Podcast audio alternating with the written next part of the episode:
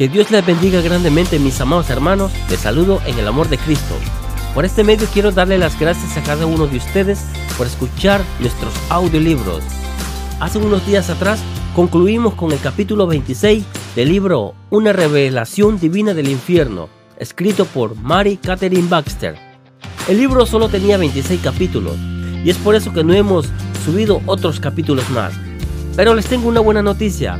Mary Baxter escribió otro libro llamado Una revelación divina del cielo, donde cuenta su experiencia de lo que vio en el cielo.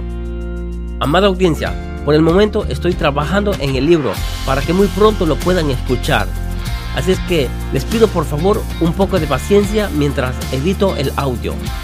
También quiero recordarles que me pueden buscar en YouTube como Elizardo TV o Elizardo TV y en TikTok como Super Elizardo. En estas plataformas estoy subiendo videos de mucha relevancia, videos con contenido bíblico.